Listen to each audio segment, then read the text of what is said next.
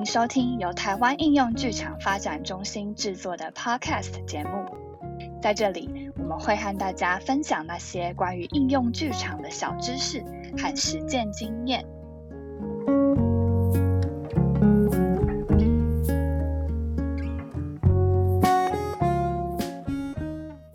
大家好，我是主持人阿酸，也是台湾应用剧场发展中心的专员。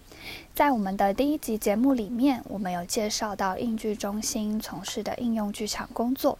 主要的核心精神呢是源自于被压迫者剧场。被压迫者剧场呢和它系统里面的很多的剧场工作方法，在全世界呢都被广泛的使用。那我们在从事这样子的应用剧场工作的时候，不一定对于被压迫者剧场它生长的背景里头的思想还有历史有深刻的认识。去年，也就是二零二一年的时候，我们举办了一系列的线上应用剧场课程，其中一场课程负责人赖淑雅老师和大家梳理被压迫者剧场还有论坛剧场的理论和根源。在那个时候，有大概九十多个人一起在线上参与。我们看到了很多的学生、剧场工作者，甚至是教育工作者、学校的老师等等，都对于被压迫者剧场有很多的好奇。所以，我们今天呢，特别把去年的这个线上课程截取出精华的内容来和大家分享。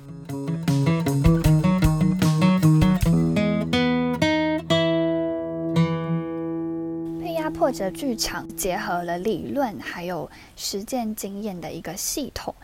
里面呢其实是有很多丰富的思想内涵的。英剧中心的负责人呢赖淑雅，她是第一位把《被压迫者剧场》这本书籍翻译成中文的译者，也在台湾实践了很多年。舒雅老师的被压迫者剧场学习是来自哪里的？而现在全球的被压迫者剧场的发展状况又大概是怎么样的呢？我分享的内容是我大概这一二十年来跟不同的老师学习的一些经验的汇整。那可能包括呃，包括一九九六年我跟博啊在香港的时候学习他一整个礼拜的被压迫者剧场，然后我在英。国跟 Barbara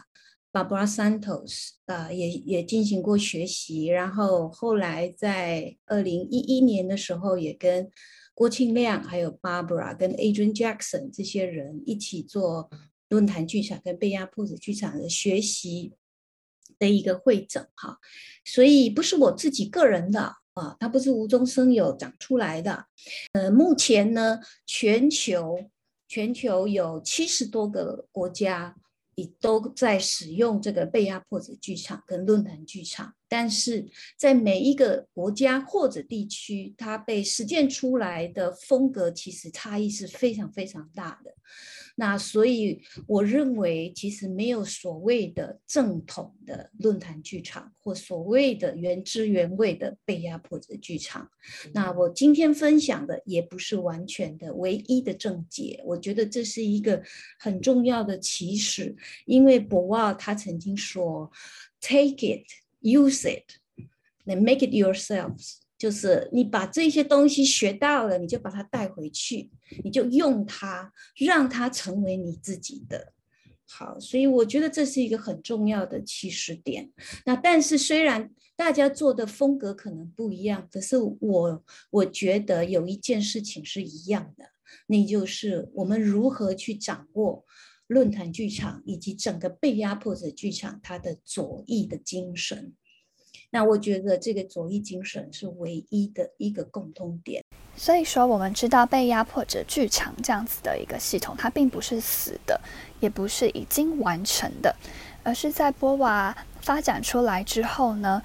很多不同地区的实践者基于这个被压迫者剧场拥有的左翼关怀的精神，和他们在他们的实践区域接触到的民众。依据在当地的各式各样的社会状况，还有一起面临到的结构问题，一起发展创造出来的。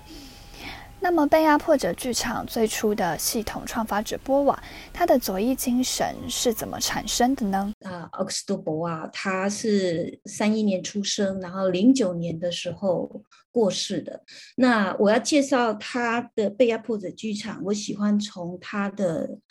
他为什么长出这一套。实践理论出来，那个背景到底是什么？开始讲起哈。但是我讲他的背景，大家可以先知道切格瓦拉哈。这个人呢，是一九五零年代在整个拉丁美洲一个非常知名的人物。他是一个国际共产主义的革命者，也就是社会主义古巴古巴革命的。呃，先锋人人物之一哈，他跟卡斯楚一起进行的这个古巴革命。那个年代，我们可以说，在二次世界大战后，全球的局势进入了一个冷战的状态。整个拉丁美洲，包括中美洲跟南美洲呢，事实上就是我们现在称之为是美国的后院，就是美国啊，在地缘政治上。想要拉拢中美洲跟南美洲的这些国家，所以在这些国家里面呢，培植了非常多的好几个不同的傀儡政权。哈，那这些政权的掌权者呢，多半是军人，所以这些军人呃主政之后，其实是用比较军事高压的方式来统治他们的国家，包括巴西也是其中一个。这是政治上面，在经济上面呢？二次世界大战之后，呃，这些拉丁美洲的国家，或者是说整个第三世界亚非拉，其实都在迈向现代化的过程里面。在这个迈向现代化过程过程当中呢，非常大量的依赖西方的欧美提供的那个资金呐，金融的协助，比方说通过 IMF 国际货币基金。啊，或者是世界银行来融资贷款，让他们可以有这个第一桶金，可以进行他们的现代化建设。那这久而久之就产生了对欧美这些国家的一种依附，然后甚至是对于西方式的这种民族的一种再植入到这些亚非拉国家里面，然后也就是我们比较熟悉的这种资本主义式的民主。开始在这个时时段里面，通过经济的力量进入到亚非拉的这些地区国家里面去。相对的，用军事高压统治的这些国家，它就会带来很多很多的社会矛盾，让这个矛盾变得非常非常的尖锐。那其实这件事情。看起来离我们很远，其实并不远。你可以回想一下五六零年代这种军事的傀儡政权，不是指拉丁美洲，整个亚洲，或台湾也有。当时是呃蒋介石也是在美国的培植之下，成为一个军事强权。那拉回来看拉丁美洲当时的这种社会矛盾的尖锐状况底下，你可以看到，就是说贫富差距非常非常的大，但是大部分的人是穷人，啊，有钱人非常少数，可是非常非常的富有。另外就是文盲非常非常的多，所以在这样子的一种政治跟经济的状况底下呢，有一个人，他叫 Paulo Freire。就是保罗·弗雷勒，他有一本非常著名的书，叫《受压迫者教育学》。那这个人呢，就是当时候他在思考冷战过后整个拉丁美洲的政治、经济、社会的状况的这种呃压迫的呃这个受苦受难的压迫、受压迫群众，在这样子的社会处境之下，他想要做一点事，然后他做的。一件非常重要的事情，就是他在很多文盲的地区去做扫盲运动，特别是巴西的东北部的地方，他做的这些扫盲运动非常非常的有意思。他的对象这些文盲呢？是人数非常广大的一些无产的工农阶级，他认为这些无产的工农阶级，这些穷人啊，他们的盲，如果说我们要扫盲哈，他的盲不在于他不认识西班牙文或者是那个葡萄牙文，而在于他的忙是在于他们不认识自己受压迫的社会处境，所以他认为这个忙比他不认识这个西班牙文或葡萄牙文还要更严重。所以他当他在做这个扫盲运动、识字运动的时候，通过这个语言的教学，其实他更想要达到的是如何让这些受压迫的。穷人、文盲、工农阶级，可以对他所处的社会处境有所感、有所认识，甚至进行分析，进行后面的呃更进入的具体的改变行动。所以他当时用的，我认为是非常非常有创意而简单的一个方法，就是拍照。他就当时应该物质是非常缺乏，他们。扫盲运动这些人呢，就啊到很多文盲的地区去，他就发给文盲一人一台非常非常简易的胶卷的那个照相机，然后就请这些人呢回家去拍照。那拍照呢，他给他题目，举例来讲，他就说，请你们回去拍我的家乡，用一张照片来说明你的家乡，然后一段时间之后。他们就去收集这些文盲拍完的照片，然后大家就来诉说、来解释他拍到的这些照片为什么代表我的家乡。然后其中呢，有一张照片是一个非常简陋而狭小的茅草屋，就是这样。那照片就是这样。扫盲运动的人就问他：“你为什么用这张照片来代表你的家乡？”那他就说了，他就说。我们这个地区的人啊，大家都很穷，所以我们住的房子大概都是长这样啊。我们村庄的人都是这样子啊，这就是我的家乡啊。然后这个扫盲的人又继续的追问的时候，他就陆陆续续的讲出来了。他说：“就这样子的房子哈，很很难避风雨，又小，所以在里面呢，这个空间呐很小，里面是没有隔间的，所以。”里面那个卧室啊、厨房啊、浴室啊、餐厅、客厅，全部屋里一览无遗，是没有隔间的。那后来还要继续讲，讲着讲着，我们就发现住在这样子的破旧的茅草屋里头的这一些人啊，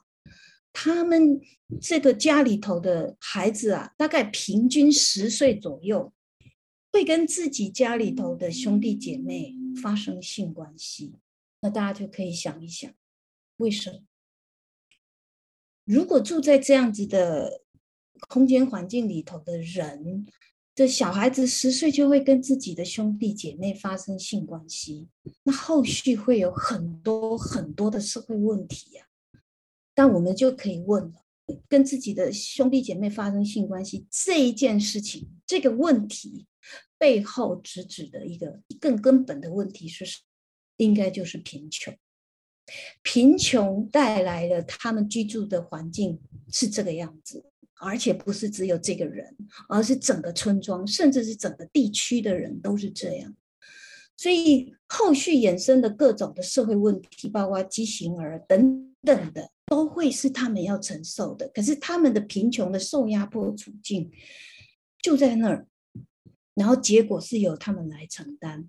所以通过这一张照片，他自己在讲他自己的社会处境。Paul Freire 当时就做了很多很多这样子的方法，来让这一些不识字的文盲一步一步的去。认清他们现在所处的社会是一个什么样子的社会。当时呢，博瓦也是跟这个 Ferry 他们一起合作，在做这些扫盲运动，所以他目睹了这些过程，他受到很大很大的启发。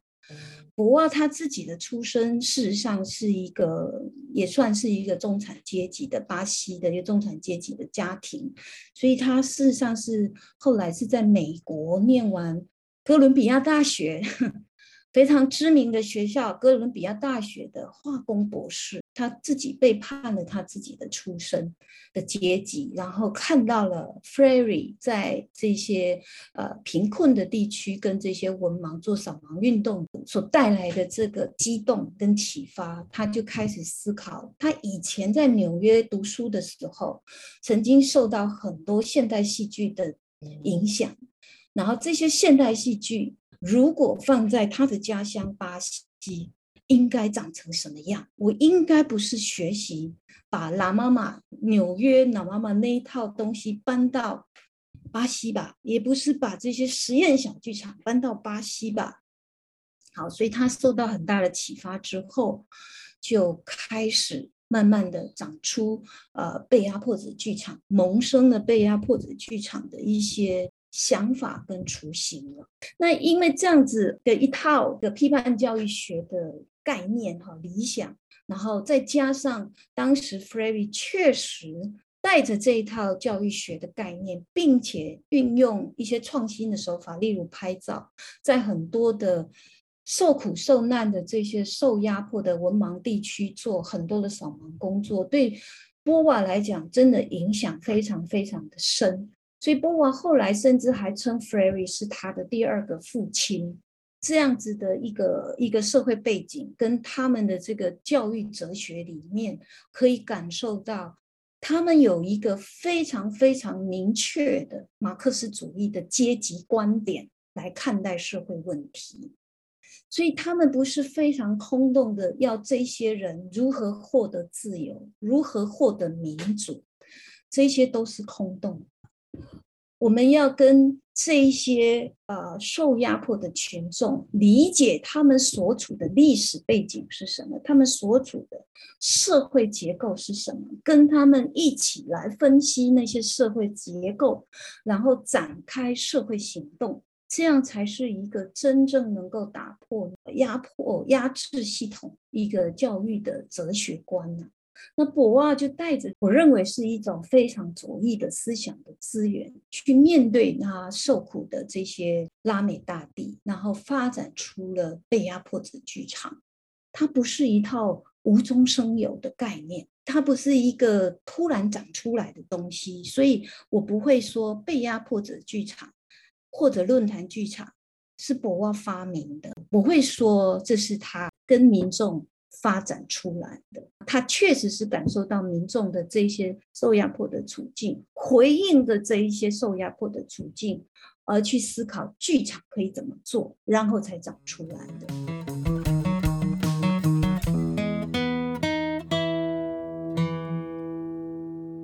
我们知道了波瓦的生平背景以及他左翼思想的来源，那么被压迫者剧场的实际内容又是如何发展出来的呢？你你你可以想象得到，在那样子的呃政治社会的背景底下，像波瓦或像 Freire 这样子的人，对于当权者来讲，肯定是危险人物啊。所以波瓦他在那个年代呢，就被他他就七零年七一年的时候，他就被被政府逮捕啊，以思想犯的名义被逮捕到监狱里面。被关了好几个月，还严刑拷打。后来他就被驱逐出境，然后开始展开他呃十多年、将近二十年的流亡生活啊。然后他开始流亡，从离开巴西之后，其实才是真正被压迫者剧场，呃，具体成为一套实践方法论的开始啊。所以你可以说，你伟大的巴西政府哈，造就了一个戏剧戏剧界里头的一个奇葩，因为这个流亡把他 push 到一个他可以去跟很多不同的受压迫的群众面对面工作，然后根据这些不同的群众的现实处境，然后去逐步逐步的发展出我们知道的在被压迫者剧场里头的各项技巧。一开始，先是七四年的时候，他完成了《被压迫者剧场》那本书，但那本书里头还没有详实的记载，呃那么清楚很多他后来写的那一些技巧哈。呃，被压迫者剧场那本书在七四年出版的时候，只有顶多只有提到形象剧场跟论坛，还有游戏等等。然后等到他开始他开始流亡的时候，他首先呢离开巴西之后，他首先呢是在南美洲流亡好几个国家。那在这这个流亡的过程里头呢，很有趣。他流亡到秘鲁的时候。他跟着他剧团的那个团员，大家又一起走，然后整个团的人流亡到秘鲁，然后他为了要跟秘鲁当地的这些群众工作哈，但是他发现有一个非常大的困难，就是语言。虽然那个他讲葡萄牙话哈，他也可以跟讲西班牙话的人沟通，可是，在西在秘鲁啊，光是官方语言就有二十几种。官方语言就有二十几种，然后更遑论地方的方言有好几百种啊！因为在安第斯山山脚下有很多不同的原住民族，他们讲的方言各式各样都不同，所以博瓦就很快的就遇到了第一个难题，就是我没有办法用一种某一种语言跟这里的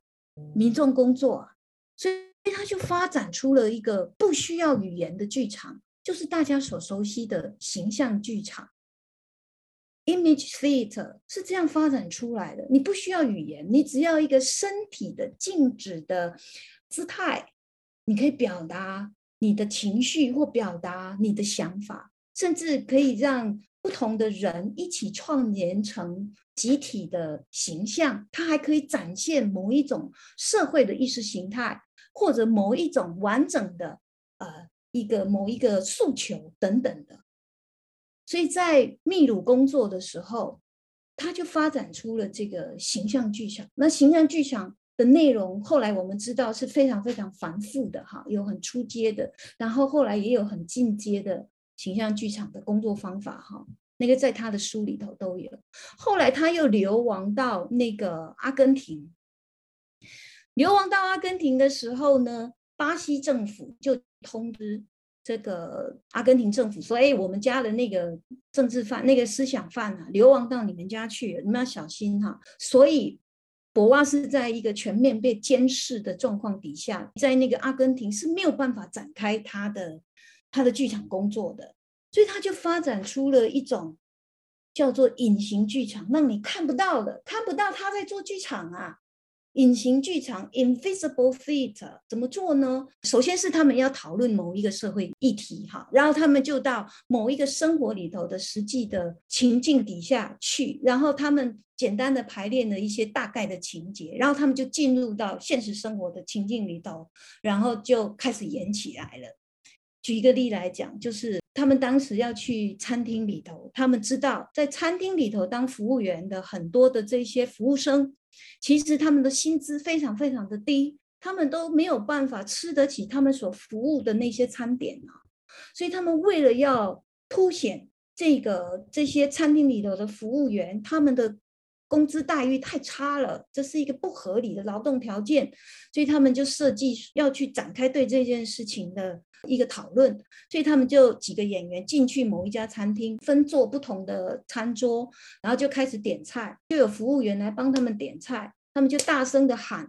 这太贵了吧！你们这个餐厅卖的餐点怎么这么贵啊？哎，小伙计，你你一个月赚多少钱啊？你吃得起这个餐这些食物吗？这是不得了，这太不合理的价格了。”然后这个服务员就会说：“嗯，不好意思，我。”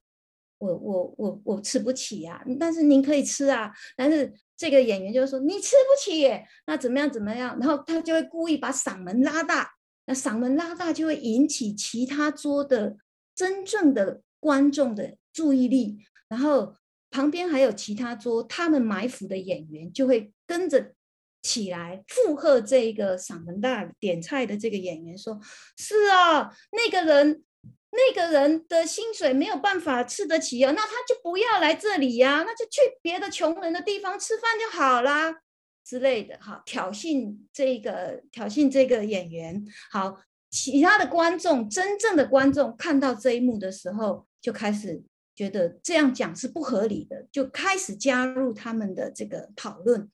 然后演员跟观众就这样在一个现实的一个生活处境里头，生活的情境，一个真实的餐厅里面上演的一出戏。这个戏是他们有出牌过的，目的是要去讨论这些服务员工资太低的问题。但是用这样的方式，让在场的真正的观众他们不知道这里其实是在演一出戏，而里面其实是有演员的。然后他等到他们觉得，哎，观众已经讨论的，嗯，很有一些不错的想法，或者甚至是行动出来了，他们就慢慢的去柜台买单、结账、打包走人，结束这一场隐形剧场。后来他们又流亡到智利去，到智利去的时候，他们就跟那边当地的群众也是一样，要听他们的故事，要去呃用戏剧的方式跟他们做讨论。那有一回呢，他们到了智利的某一个村庄，就听了一个妇女讲一个一个故事。那个妇女一开始讲的时候。他还有一点不好意思说：“哎呀，不好意思，我没有什么那个受压迫的故事啊，我要讲的故事没有什么没有什么价值，是我的婚姻的故事。”然后波瓦就说：“婚姻也有价值，婚姻问题就是政治问题呀，所以你说吧，你说吧。”然后他就说了，他就说呢：“我的先生哈没有跟我住在同一个村庄，他在另外一个城市，然后他在找工作。”他说他找到工作呢，赚了钱，他就会把我接去那个城市，跟他一起生活。可是，在我在他找到工作之前呢，这个富人都还是每个月寄生活费给他先生，让他可以好好安稳的找工作。可是好几个月过去了，那个太太很觉得很奇怪，为什么你一直都没有找到工作？然后一直没，一直都还要我寄钱给你呢。然后每个月这个先生都会把他的账单寄回来给他的太太，取信于他说我确实是有有有在这里生活，然后找工作的。但是重点在了，重点来了，因为这个太太是个文盲，她看不清，她不知道那一些账单里头写什么，所以因为她已经开始怀疑。他的先生，所以他就把这一叠厚厚的一叠账单呢，他就请他的邻居懂字的懂懂懂字的人告诉他这些到底是怎么一回事。他那个邻居就告诉他：“你这个你这个傻傻女人啊，这一些账单都是你先生跟他的小三他们在一起生活。”的一些开销的账单呐，不是什么他找工作在那很努力生活的账单，所以那一刻他才知道，哦，原来他的先生背叛了他，在那个地方有了另外一个家庭，难怪他都没有接他去生活。然后他说这一件事情的时候，他同时说，在现实生活里头，他的先生。当天就真的要回来这个村里，他要怎么样对待他？怎么怎么的怎么的？朵娃跟他的演员们听过这个故事之后，他们就在台上用同步编剧法的方式，把这个富人的故事呢，在台上把它呈现出来，一五一十的呈现出来。可是演到了这个先生今天要回家的时候，这个太太会怎么对他？会怎么对待他的这件事情的时候，这个太太。就一直觉得不是啊，我要讲的不是这个意思，你们 演不到位。然后这个演员呢，就请他再说一次，啊，到底你会怎么对待你先生？然后他他讲，他就再讲一次，演员就在演。这个太太还是觉得不对，不就不是这样啊？来来回回几次之后，他很生气哦，他人家就站起来，他就说了一句话：“我自己来。” K 掉，然后他就上台去。博啊，他是坐在观众席的。他本来以为这个富人因为太生气，他那些演员没有把他的故事演出来，没有想到这个富人说他要自己来演，他到底会怎么面对他这个背叛的先生？他就上去，先生回来的时候，他就拿起一把扫帚，狠狠的打了他好几顿，然后先生都没有说话。然后他就煮晚餐给他吃，哦，就是这样子而已。这一刻，在台下的博尔，他给他一个非常非常大的启示跟启发，就是唯有民众知道自己的想法是什么，演员作为一个代言人都是做不到位的。你再怎么厉害的演员，你都不知道民众或者受压迫者真正的声音跟意见是要怎么表达的。所以要让民众自己上台去演出他们自己的想法。所以从这一个启发里面呢，他就慢慢的发展出了我们现在知道的论坛剧场。那后来呢？他在八零年代，他离开南美洲，他流亡到欧洲去。到欧洲去的时候，又有一番非常不一样的，因为欧洲当时相对于拉丁美洲是一个高度发展的一个地区。博奥他看到的这个呃压迫啊，跟拉丁美洲是不一样的。拉丁美洲你可以很很明显的看到这个具体的穷人、文盲、警察。那个军事独裁者等等，都很具体的、很具体的压迫者或压迫的问题等等。哎，可是到了欧洲，他就发现不一样。那里的人都很有钱，可是呢，他们人生目标很迷茫，然后自杀率非常高。然后他就去考察跟研究这件事情，跟当时候。在欧洲已经算是蛮流行的一个美国心理剧的一个学派，是 Moreno 他的一个学派，他就用 Moreno 的某一些心理剧的概念，结合他在拉丁美洲发展出来的形象剧场。然后发展出一套叫做“欲望的彩虹 ”（Rainbow of Desire）。欲望的彩虹要做什么事？他面对到的这些欧洲人，他的压迫跟拉丁美洲是不一样的。它是一种把社会性、外在社会性的压迫内在化的一种社会规则或行为准则的一种压迫，已经内在化到人们的日常生活里头了。所以你看不到压迫者，所以每一个人的脑袋好像住着一个警察，在规范你怎么在这个社会里头的很多的行为举止等等的。好，所以每个人的脑袋里都住着一个警察，然后这个社会呢有一个警察的总部，不知道在哪里，不知道在哪里。这个社这个警察总部呢，控制着我们每一个人的脑袋里头。的想法，然后规训着我们身体的很多的行为，然后这些是因为我们把社会性的、外在性的压迫内化到我们的内心里，跟我们的日常的行行为模式当中而不自知了。所以通过这个。欲望的彩虹，我们希望可以抓出你脑袋中的那个警察，以及这个社会里头的那个警察总部到底是长怎样，然后我们怎么去回应，怎么去看见，怎么去处理跟他之间的关系，然后以便于我们从这些内化的受压迫当中可以解放开来。等到他到八零年代。末的时候，他其实就已经回到巴西了，因为巴西的那个军事强权已经下台了。然后他真的九零年代真的真正回去巴西之后呢，巴西举办了第一次的民选那个市长、市议员，所以他就去登记参加那个巴西里约热内卢的。市议员的参选啊，然后那一年因为他们是第一次选举，所以有几千人登记呀，然后他就幸运的选上了。选上了之后呢，他就把他剧团里头的那些演员就全部的聘为他的国会助理。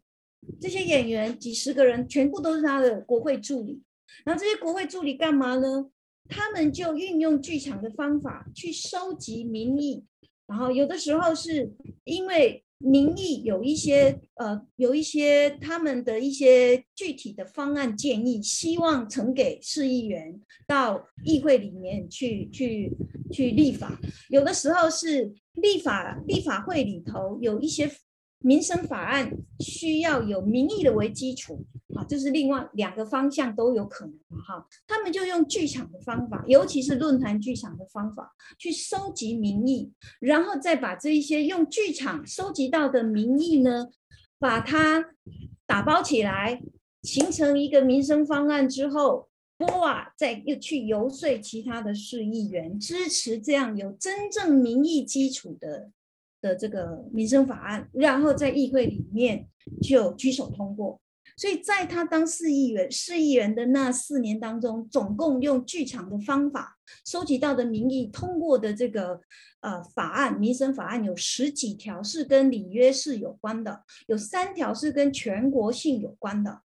所以这一套方法后来他也写了一本书，叫《立法剧场》（Legislative Theatre）。你看，又在回应的某一些社会的需求，哈。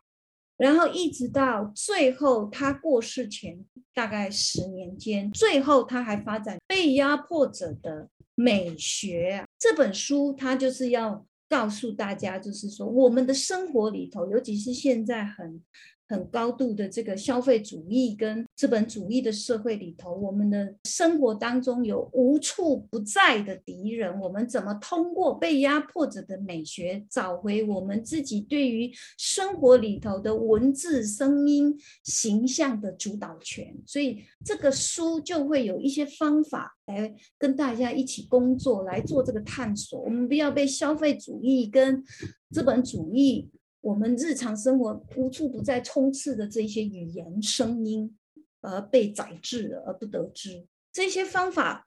它都是一个一个一个一个的跟着他所工作的民众的现实处境，或者民众的需求，或者是社会的一些审查，或者是是那个监视。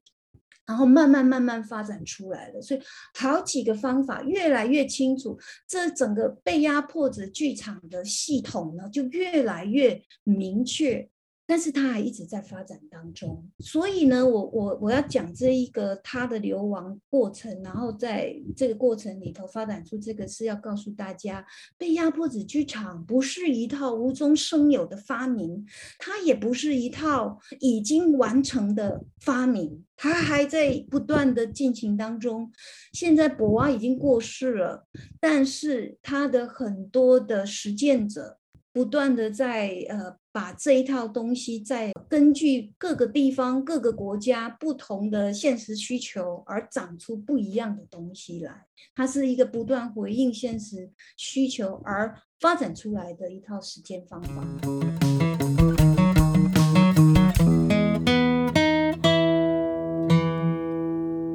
在这集节目中，我们一起从被压迫者剧场的源头开始认识起，也大致了解了波瓦发展出被压迫者剧场的脉络。那在下半集里头，我们会接续着和大家分享什么是论坛剧场，以及论坛剧场的基本架构里头的关键角色人物等等的。那我们就下半集见喽！